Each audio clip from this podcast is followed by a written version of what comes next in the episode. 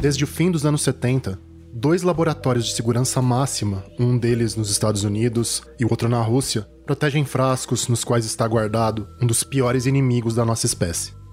Esse inimigo foi totalmente derrotado pela ciência. É como se ele fosse um super vilão condenado a continuar preso pelos séculos dos séculos. Trata-se do vírus causador da varíola, e a derrota definitiva dele só foi possível porque as vacinas foram inventadas. Eu sou o Reinaldo José Lopes e este é o Resposta Imune, um podcast da Folha sobre como as vacinas mudaram o mundo. Eu sou repórter de ciência e nas próximas semanas vou contar aqui tudo o que você precisa saber sobre as vacinas, a história delas, como agem no nosso organismo e o que dizem as pessoas que ainda são resistentes à imunização. O Resposta Imune tem apoio da GSK. Para começar essa jornada, eu te convido a dar um passeio no tempo, mais precisamente para 225 anos atrás. Mas antes, um aviso. Essa viagem para o passado vai nos levar para a época em que as vacinas deram os primeiros passos. Um mundo que, do nosso ponto de vista, pode parecer paradoxal. Dito isso, bora lá. Imagine o interiorzão da Inglaterra, a região oeste do país, quase no país de Gales, no final do século XVIII. A Revolução Industrial está só no comecinho e ainda vai demorar para engrenar. Isso significa que não existe barulho de carro, nem de metrô por perto, não tem fumaça de fábrica, não tem asfalto, não tem rio poluído, vaquinhas pastam no cenário bucólico. Aliás, guarde bem as vaquinhas na cabeça, porque elas vão ser bem importantes. Só falta aparecer um hobbit em algum lugar fumando um cachimbo sossegado. Que paraíso esse cenário, hein? É, só que esse mesmo mundo de aparente paz e tranquilidade também é um mundo onde um a cada três bebês morre antes de completar um aninho de idade. E isso não é só na Inglaterra, mas em todos os países do planeta, e em todas as classes sociais. Ter muito dinheiro e acesso aos melhores médicos não salva a vida de um bebê. Mesmo quem faz parte da realeza enfrenta uma mortalidade infantil pior que a dos países mais pobres do planeta hoje. A expectativa de vida gira em torno dos 35 anos. E não é porque todo mundo esteja morrendo de velho aos 35. É que como muita gente não sobrevive à infância, a idade média fica achatada, caindo lá para baixo. Não é por acaso que os contos de fadas que a gente ouve até hoje estão cheios de viúvas e viúvos com filhos pequenos, ou de órfãos criados por madrastas e padrastos. O que acontecia é que relativamente poucos casais conseguiam ficar juntos da juventude até a velhice. Um dos dois morria antes. A explicação para tudo isso não é nenhum mistério. A culpa é das doenças infecciosas. Esse talvez seja o principal abismo que separa a nossa vida hoje, em 2021, da vida de todos os nossos ancestrais até o começo do século XX. E isso mesmo levando em conta a Covid-19, que fez a saúde pública do mundo entrar numa espécie de máquina do tempo no mau sentido. Apesar da Covid, a maioria das pessoas hoje ainda morre por causa de doenças não transmissíveis, que vão minando a saúde delas devagarzinho, ao longo de anos e décadas. É o caso das doenças do coração, do câncer, do diabetes, do Alzheimer. Apesar do impacto desses problemas de saúde, a nossa expectativa de vida, pegando a média do mundo todo, ainda é mais que o dobro da dos ingleses do fim do século XVIII. A mortalidade infantil por doenças infecciosas ainda existe, mas deixou de ser a regra e virou uma tragédia relativamente rara em alguns lugares do mundo. Até as guerras e outros conflitos armados viraram uma coisa completamente diferente por causa dessa transformação. Há mais ou menos 100 anos, a maioria dos soldados na frente de batalha acabava morrendo de disenteria, de peste bubônica ou de outra moléstia transmissível. Em alguns casos, para cada soldado que ia para a cova por causa de uma bala de canhão ou de uma espadada, 10 morriam por causa de doenças infecciosas. De novo, era outro mundo.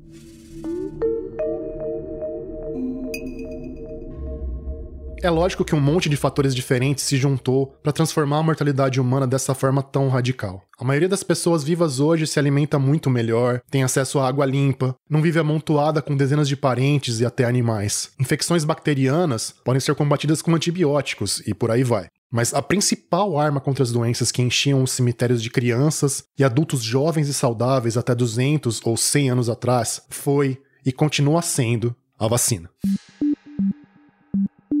Quando a gente avalia, quando a gente lê os livros de história dos grandes historiadores da população demográfica, eles sempre falam que o grande freio do crescimento populacional são as doenças infecciosas com as suas epidemias e a fome. Esse é o Stefan Ujvari, infectologista do Hospital Alemão Oswaldo Cruz e autor do livro Pandemias: A Humanidade em Risco. A gente conseguiu controlar a fome por causa do desenvolvimento da agricultura e também da descoberta dos fertilizantes, e ao mesmo tempo a gente descobriu como controlar as epidemias. E tem uma falsa noção de que ah, os antibióticos, quando eles foram descobertos na década de 1940, que eles foram empregados, isso mudou completamente as doenças infecciosas. Na verdade, não. Esse conceito é um conceito errado. No final do século XIX, quando a gente descobriu que os micro-organismos eram os responsáveis pelas doenças infecciosas e pelas epidemias, é que aí sim a gente começou a tomar uma série de medidas preventivas para evitar essas doenças. E nesse meio tempo, a gente teve também o começo do desenvolvimento das vacinas, que contribuiu para a diminuição da mortalidade. Então existe um gráfico famoso no jornal médico que mostra que no ano de 1900, quase 1% da população americana morria de alguma doença infecciosa. E quando a gente descobriu os antibióticos, na década de 1940, que a gente começou a empregar mesmo os antibióticos, no começo da década de 1940, essa mortalidade já tinha despencado muito.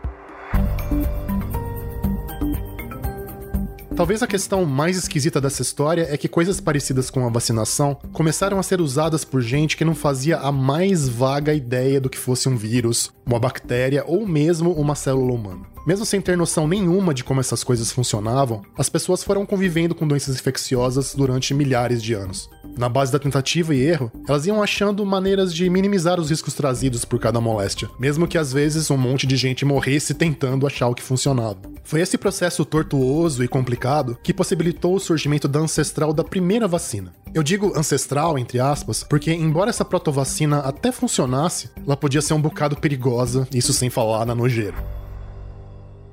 Tudo indica que a ideia foi desenvolvida pelos antigos chineses para tentar prevenir casos graves de varíola, uma das doenças mais letais causadas por vírus. Só no século XX, quando já tinha vacina, a varíola matou 300 milhões de pessoas. Antes disso, então, nem se fala. Pode colocar alguns bilhões na conta sem muita dificuldade. Dá até para dizer que ela foi a principal responsável por destruir o Império Azteca e o Império Inca quando os europeus invadiram o continente americano cerca de 500 anos atrás. A varíola infectava grandes populações com facilidade, porque ela era transmitida por gotículas vindas do nariz e da boca dos doentes. Ou seja, a transmissão podia acontecer durante uma simples conversa. Também podia ser passada de pessoa para pessoa por meio de fluidos corporais ou objetos contaminados. Além de matar até um terço dos doentes, a varíola provocava pústulas na pele. As lesões, que pareciam pequenos tumores cheios de pus, desfiguravam muitos dos sobreviventes e podiam causar até cegueira. Era muito pior do que qualquer catapora, doença que a gente ainda conhece hoje. É possível achar na internet imagens fortes de pessoas que pegaram varíola ainda nos anos 70 do século 20. Se você pegar um texto em português de 1800 e bolinha, em que alguém é chamado de bexiguento, normalmente é porque a pessoa tinha ficado com o rosto marcado pela doença. As marcas pareciam pequenas bexigas na cara da pessoa.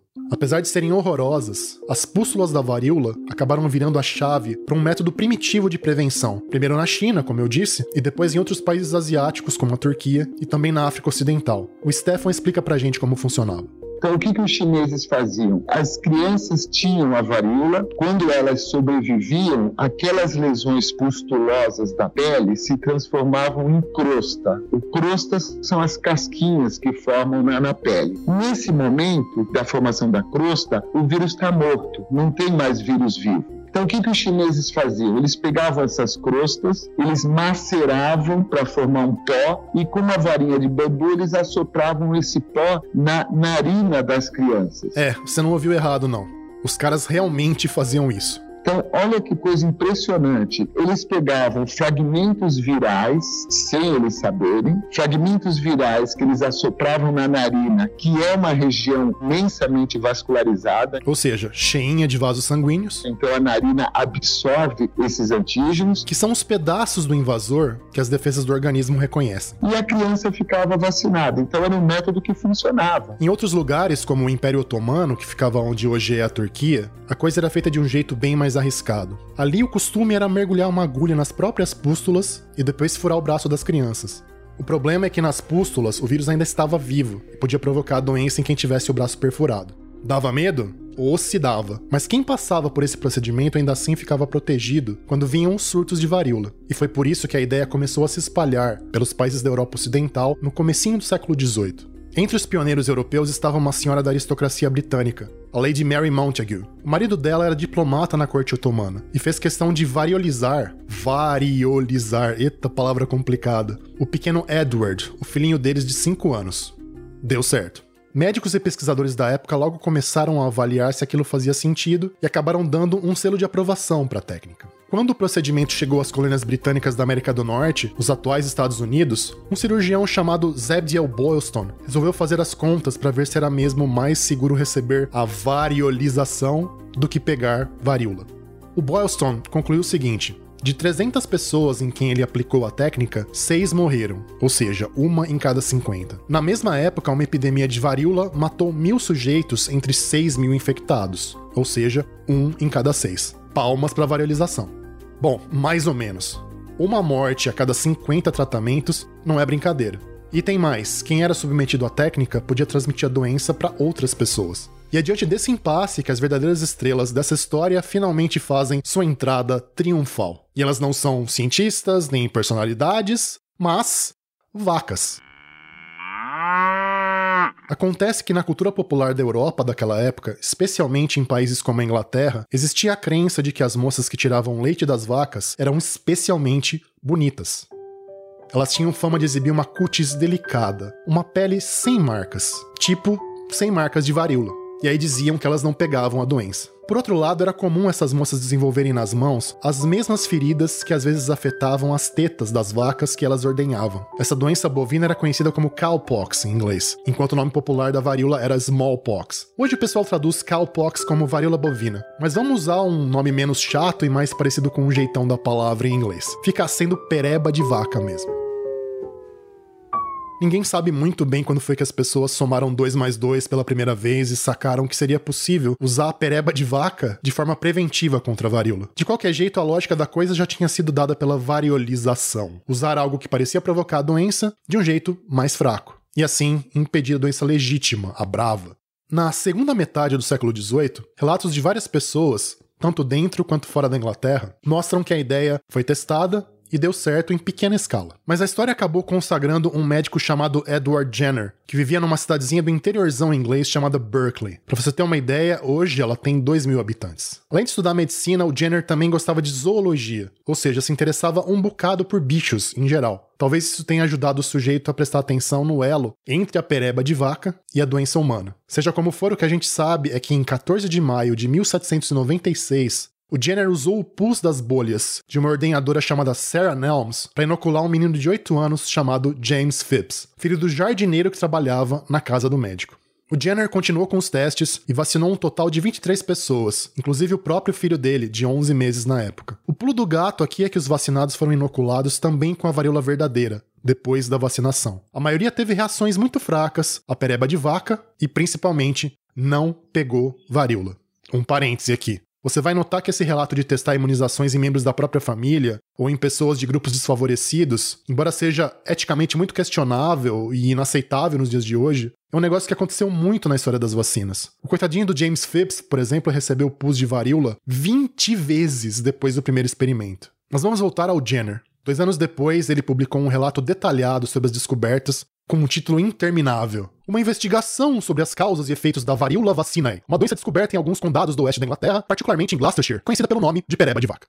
Ufa.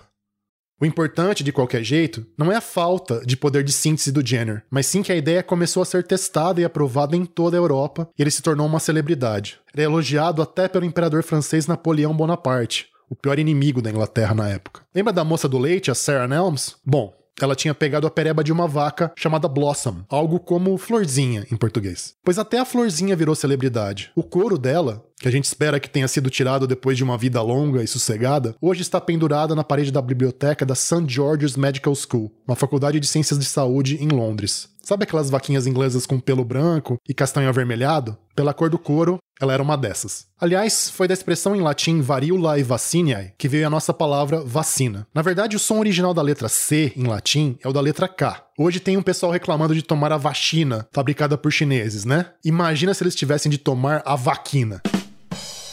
E mesmo na época do médico britânico, não faltavam descontentes com a ideia. Apareceram charges nos jornais da época retratando as pessoas vacinadas, ou sei lá, vaquinadas. Nas imagens, elas tinham focinho de vaca, chifre de vaca e microvaquinhas brotando do traseiro. E tinha gente que preferia continuar fazendo a variolização, porque era doença de verdade e não um troço bovino. De fato, se alguém realmente colocasse o Jenner contra a parede e dissesse, explica aí pra gente como esse negócio funciona, ele ia ser obrigado a citar o famoso filósofo Chicó, do Alto da Compadecida. Não sei. Só sei que foi assim. E ia demorar para que as pessoas saíssem do modo Chicó de aplicação vacinal. Praticamente um século, na verdade. Isso também significa que durante esse tempo todo, a única vacina que existia era mesmo a de varíola. Segura a onda aí que a gente volta em 15 segundos. As vacinas são uma grande conquista da ciência e da humanidade. São ainda a melhor forma de evitar doenças graves que podem levar à morte ou deixar sequelas para o resto da vida. A GSK é a farmacêutica líder em vacinas no país. Apesar desse monte de limitações, a técnica continuou a se espalhar porque, afinal de contas, o negócio realmente funcionava. No começo do século XIX, a vacinação também tinha chegado ao Brasil. Uma lei do governo imperial até a tornou obrigatório. A lei de obrigatoriedade no Brasil, ela aparece para a varíola em 1832. Em 1840 ela é revalidada. Então, falou agora em obrigatoriedade, já se falava nisso, já está em lei. Essa é a Tânia Fernandes, pesquisadora da Fiocruz e especialista em História das Ciências e da Saúde. A vacina começou a ser obrigatória para crianças, depois ela foi sendo expandida para os adultos. Mas toda criança que nascia, até seis meses, ela tinha que ser vacinada. Isso dava, então, que dali para diante todo mundo estaria vacinado. Ela conta conta que a imunização foi trazida para cá de braço para braço, como se dizia na época. Funcionava assim: faziam pequenos cortes no braço de uma pessoa e colocavam a vacina por cima disso como se fosse uma pasta. Quando essa ferida gerava pus, ele era passado no braço da pessoa seguinte. Para a vacina chegar no Brasil, um grupo de escravizados foi enviado para a Europa de navio. As feridas da vacinação foram formadas primeiro no braço de um deles e depois foram passando pelos braços de outros cativos na viagem até chegar aqui. A ética científica foi uma conquista posterior. Então isso aí não tinha nem ética cidadã, entendeu? O, escravo não era tido como cidadão. Então se não era tido como cidadão, qualquer coisa podia acontecer. Então colocar sete crianças dentro do navio e trazer para o Brasil e aqui multiplicar, entendeu? Isso com certeza foi feito. Uma vez aqui no Brasil, a vacina foi aplicada em todos, senhores e escravizados para o senhor valia vacinar os seus escravos, porque ele garantia a vida para os escravos. Não interessava ele ficar perdendo o escravo para a varíola. Como o escravo tinha que obedecer, ou era chicote ou era vacina. Não tinha escolha. Quando eu vi nos boletins, os, os escravos eram altamente vacinados. Minha interpretação é por conta dessa relação que passa muito mais pela questão financeira do que pela questão humanitária. Não era para ajudar o escravo a sobreviver, era porque cada escravo morto era, um escravo, era dinheiro perdido. Outro problema bem sério do método original de vacinação é que ninguém ainda sabia da necessidade de esterilizar instrumentos antes de inocular o negócio nas pessoas. E também não tinha como ver se o doador do pus podia transmitir outras doenças para quem ia ser vacinado. Resultado: em alguns casos, o processo de vacinação podia espalhar a sífilis, na época altamente letal, e uma série de outras moléstias. O cuidado de evitar esses problemas e principalmente a imunização contra outras doenças só foram surgir de vez mais para o final do século XIX. Isso porque nessa época uma explosão de pesquisas começou a desvendar para valer o papel dos microorganismos nas doenças infecciosas.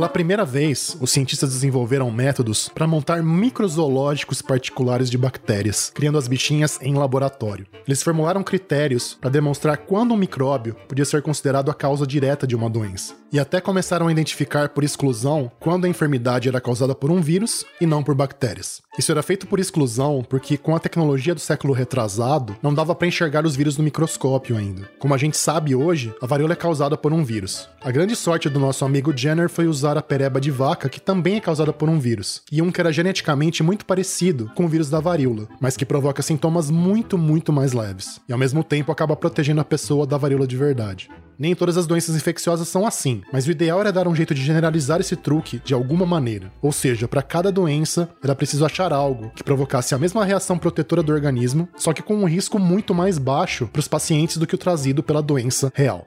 A partir de 1880, primeiro com doenças que afetavam animais e depois com outras que também eram importantes para seres humanos, vários cientistas descobriram que era possível enfraquecer ou atenuar os causadores das moléstias e depois usá-los para vacinar as pessoas. Dava para fazer isso tratando amostras contaminadas com certos produtos químicos, como formaldeído, por exemplo. Uma outra possibilidade era usar o método que o cientista francês Louis Pasteur criou para produzir a vacina contra a raiva. Até então, a doença matava todas as pessoas infectadas. Pasteur infectou coelhos com raiva. Ele descobriu que os tecidos nervosos dos animais, ressecados depois que eles morriam, podiam virar injeções que protegiam contra a raiva. Nosso amigo Pasteur foi um dos responsáveis por aplicar o termo vacina, que antes era usado só para varíola, para essas outras imunizações. Enquanto esses métodos começavam a revolucionar a produção de vacinas na Europa, o Brasil ainda estava tentando enfrentar os riscos da própria varíola. Em 1904, o presidente da República de então, Rodrigues Alves, resolveu tomar medidas draconianas para imunizar a população. Foi aprovada mais uma lei de vacinação obrigatória, só que dessa vez os responsáveis pela implementação ganharam amplos poderes. Podiam praticamente invadir as casas das pessoas e ir vacinando sem a menor cerimônia. Uma marchinha daquela época, gravada pelo Mário Pinheiro, mostra como a população estava indignada com essa história. Ando povo acelerado com horror a palmatória dessa lambança da vacina obrigatória. Os manatas da sabência estão teimando dessa vez em meter o ferro a pulso bem no braço do freguês. O governo do Rodrigues Alves, além de não se dar ao trabalho de informar direito a população sobre a campanha, também já tinha pegado fama justificada de ser truculento. Isso porque eles criaram um projeto de transformar o Rio numa cidade moderna e saneada, imitando Paris. E o governo tinha vindo com tudo para cima da população de baixa renda. Já tinha demolido cortiços e expulsado um monte de gente de moradias improvisadas. Tudo isso gerou um clima de revolta com a vacinação obrigatória. Esse clima foi explorado pela oposição e acabou gerando a chamada revolta da vacina, que você já deve ter ouvido falar nas aulas de história. Mas para Tânia Fernandes, da Fiocruz, esse nome que a agitação ganhou não é lá muito justo. Revolta da vacina, ao meu ponto de vista, não foi uma revolta contra a vacina, e sim uma revolta só. Foi uma revolta contra as condições que a população estava se deparando naquele momento. Teve quebra-quebra em várias partes da cidade do Rio de Janeiro. Essa revolta, ela foi se avançando, ela foi parar no Meia, Engenho Novo, Grajaú, ela foi avançando para o subúrbio. Ela não ficou só ali no centro. Por quê? Porque era uma tensão social que já estava, principalmente com os baixos salários, pouco emprego, tinha uma situação muito, muito séria. Então, ela não era só uma revolta pela vacina. Eu não acredito nisso. Foi, digamos assim, um start, entendeu? Mais uma, não. Aí já fica demais. A gente tem que tirar rápido, tem que tirar barato, não pode morar junto, não pode morar nessa casaria, ainda tem que vacinar, que era uma questão ainda muito preconceito. Aí o que aconteceu? A revolta durou durante uns 10 dias, e aí acalmou-se tudo, muitos foram presos, muitos morreram. Para ser mais exato, foram 945 presos, 461 deportados, 110 feridos e 30 mortos. Para completar, a lei da vacinação obrigatória foi revogada. O número de pessoas vacinadas caiu muito logo depois da revolta, mas foi só outro surto de varíola acontecer no Rio de Janeiro para a população correr para se vacinar. Ao longo das décadas seguintes, o ritmo das pesquisas sobre novos métodos de vacinação começou a aumentar na Europa e nos Estados Unidos. Dois grandes truques fizeram a diferença nessa nova fase do desenvolvimento das vacinas. Eles estão bastante relacionados entre si. Primeiro deles é a capacidade de cultivar células de animais e de seres humanos em laboratório por períodos cada vez mais longos. Os vírus não sobrevivem fora das células. Isso significa que se você quer cultivar vírus para produzir suas vacinas, vai precisar de um monte de células. O outro truque foi fazer os causadores de doenças crescerem em células de outros animais, o que faz com que eles não sejam tão fortes para o corpo humano. E aí é mais fácil para a gente produzir uma resposta imune sem correr o risco de ficar doente. Com esse novo arsenal, vacinas contra as mais diferentes doenças se tornaram viáveis. Nos anos 1930, o sul-africano Max Filler usou embriões de camundongos e de galinhas para criar uma vacina contra a febre amarela. Ela foi testada em mil voluntários brasileiros e foi a responsável por acabar com as epidemias da doença aqui. Aliás, a gente usa a mesma vacina até hoje. Nos anos 1940 veio a vacina da gripe, cultivada em ovos de galinha, método também usado ainda hoje. Nos anos 1950 foi criada a vacina contra a poliomielite, feita com a ajuda de células dos rins de macacos. Mas ninguém consegue competir com o campeão olímpico de vacinação do século XX, um americano chamado Maurice Hillman, que morreu em 2005. O Hillman, que trabalhou muitos anos na indústria farmacêutica, participou do desenvolvimento de vacinas contra sarampo, cachumba, hepatite A e B e catapora, entre várias outras. Segundo uma estimativa publicada na revista científica Nature Medicine, as vacinas que ele ajudou a criar salvam 8 milhões de vidas por ano. O Hillman levava muito jeito nessa arte de fazer os vírus darem uma fraquejada quando eram trocados de um tipo de célula para outra. No caso da vacina de cachumba desenvolvida por ele, por exemplo, ele pegou uma amostra do vírus da garganta da filha, que ficou doente quando tinha 5 anos, e criou imunizante a partir de células de galinha. Essas tecnologias ainda são bem importantes para a produção de vacinas, mas nas últimas décadas os cientistas aprenderam a manipular diretamente o material genético e as moléculas de vírus e bactérias. Com isso, eles conseguem produzir, por exemplo, apenas a forma pura de uma das proteínas de um vírus, que já é capaz de produzir uma resposta protetora do organismo. Ou dá para usar direto os genes do causador da doença para induzir essa mesma resposta.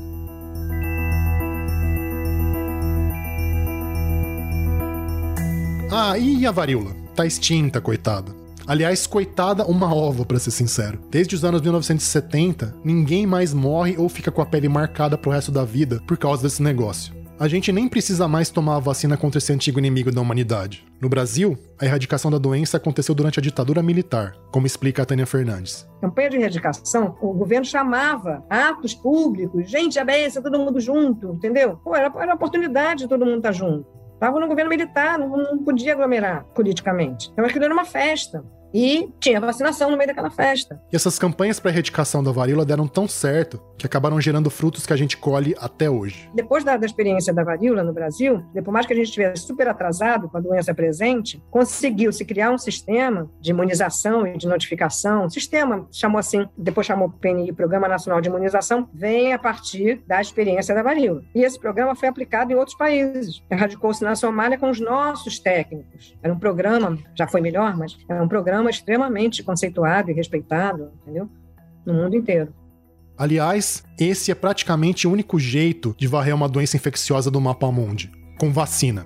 Fica a dica.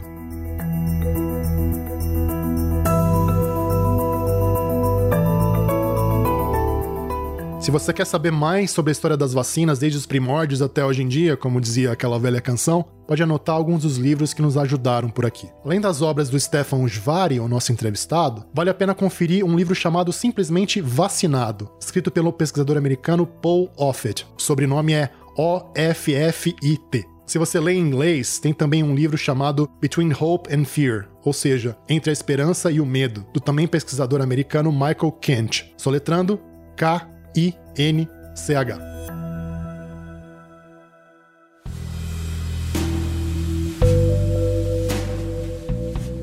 Este foi o Resposta Imune. O roteiro e as entrevistas deste episódio foram feitos por mim, Reinaldo José Lopes, e pela minha vacinadíssima colega Juliana Deodoro. A edição de som é do mago Luan Alencar. E quem nos deu essa missão foi a nossa chefa, Magê Flores. Nós usamos um trechinho da música Vacina Obrigatória, do Mário Pinheiro, e um áudio do Alto da Compadecida, longa produzido pela Globo Filmes.